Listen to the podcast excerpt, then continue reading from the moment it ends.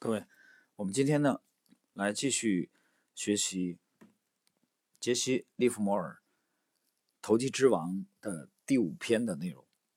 今天第五篇呢，讲的主题是棉花之王。上一集呢，呃，讲到了这个莉莲·罗素。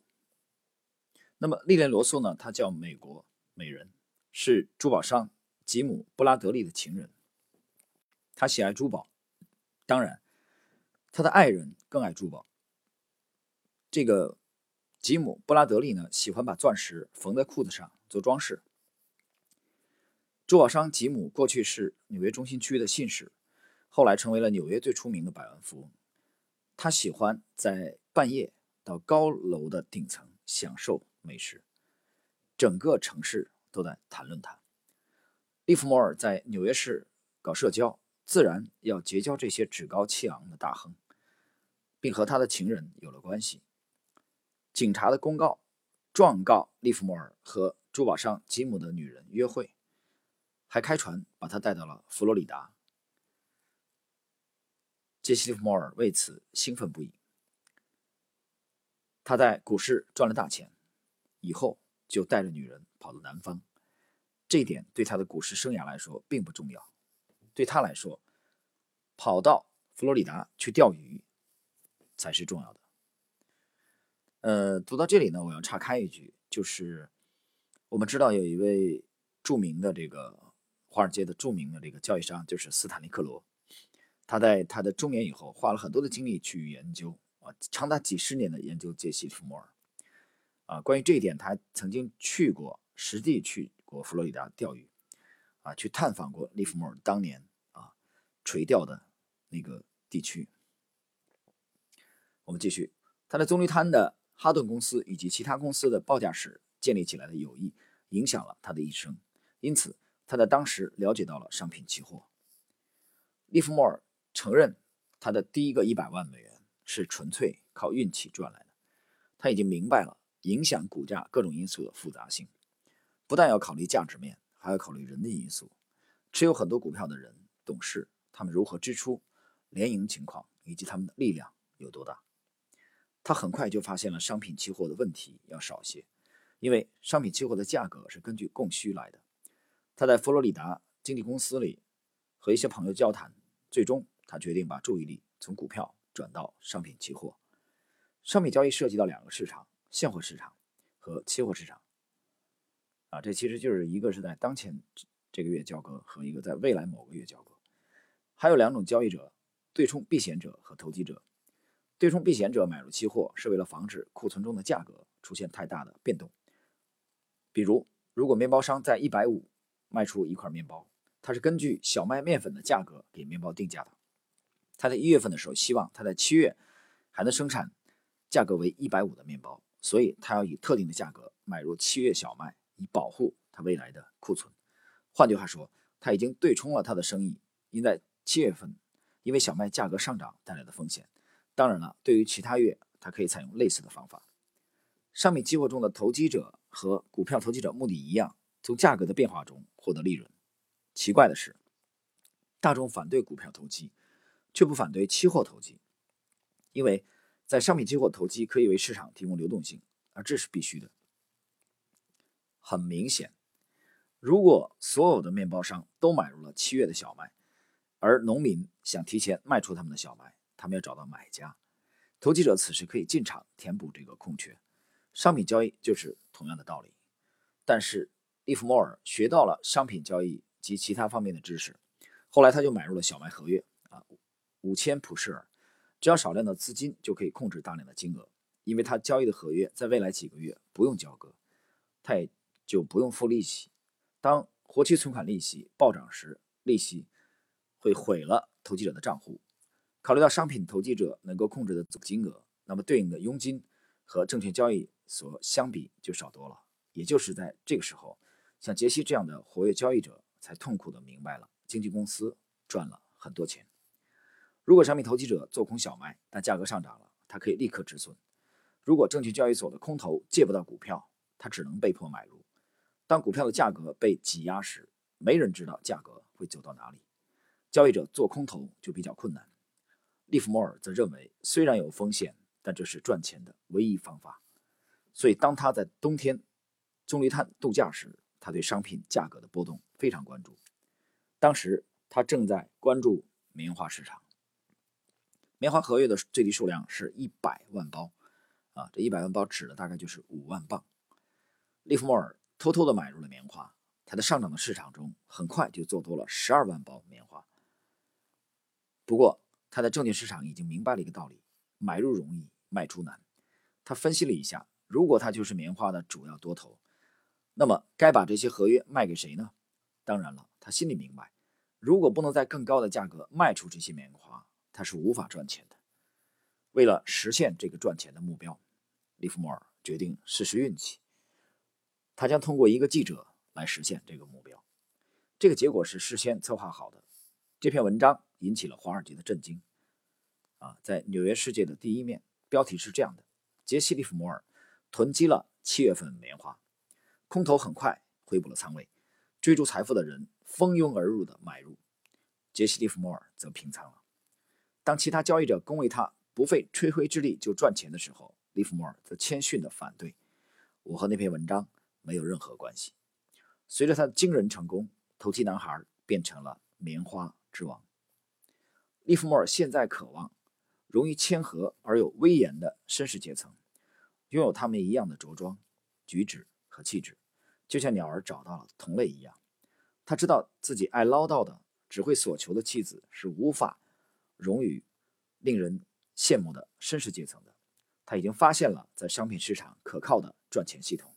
第一，他要积累巨大的仓位，多头或空头；第二，他要影响媒体去报道他的行动；最后，他把仓位倒给那些想追逐财富的人，在强势的价位卖出。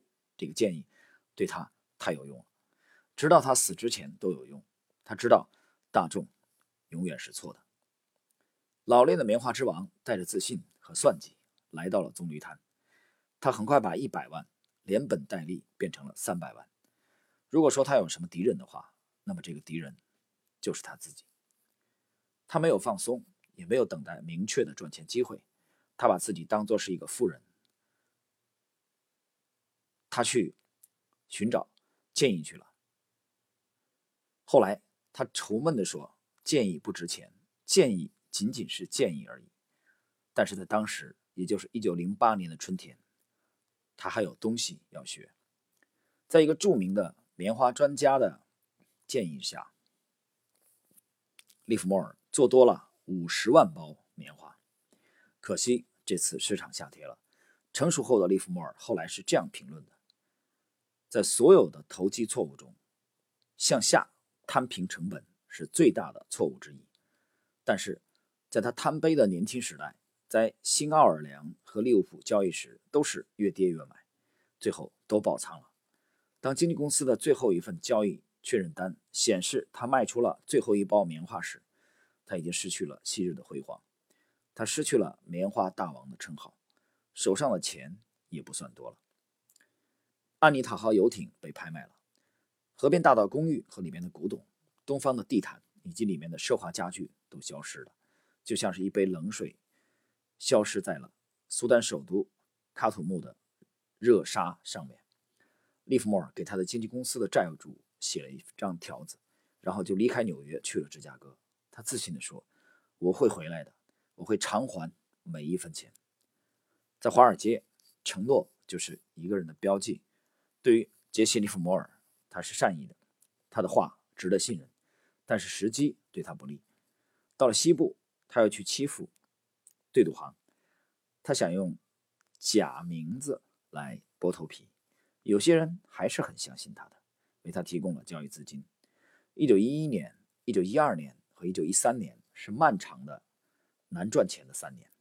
杰西·利弗莫尔极度痛苦，只能勉强维持生存。那几个资助他的人仍然相信他有能力翻本。但是他的债务越来越重。到了1914年，杰西回到了纽约市，住在百老汇华尔街86号布雷顿的布雷顿豪酒店。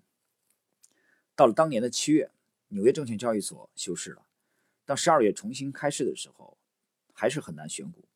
同时，欧洲的战争打得很艰难。杰西后来向经纪人朋友本布洛克承认：“我欠了一百多万美元，估计要好长时间才能翻本。”不过，还是有很多人记得新大街三十五号的狭小办公室。杰西·利弗摩尔一九零七年在那里利用恐慌赚了很多钱。经纪公司希望利弗摩尔在他们公司交易，这样就能产生大量的佣金收入。一九一五年初，一位匿名的智者给疲惫的利弗摩尔提了一条很好的建议：你为什么不直接宣布破产？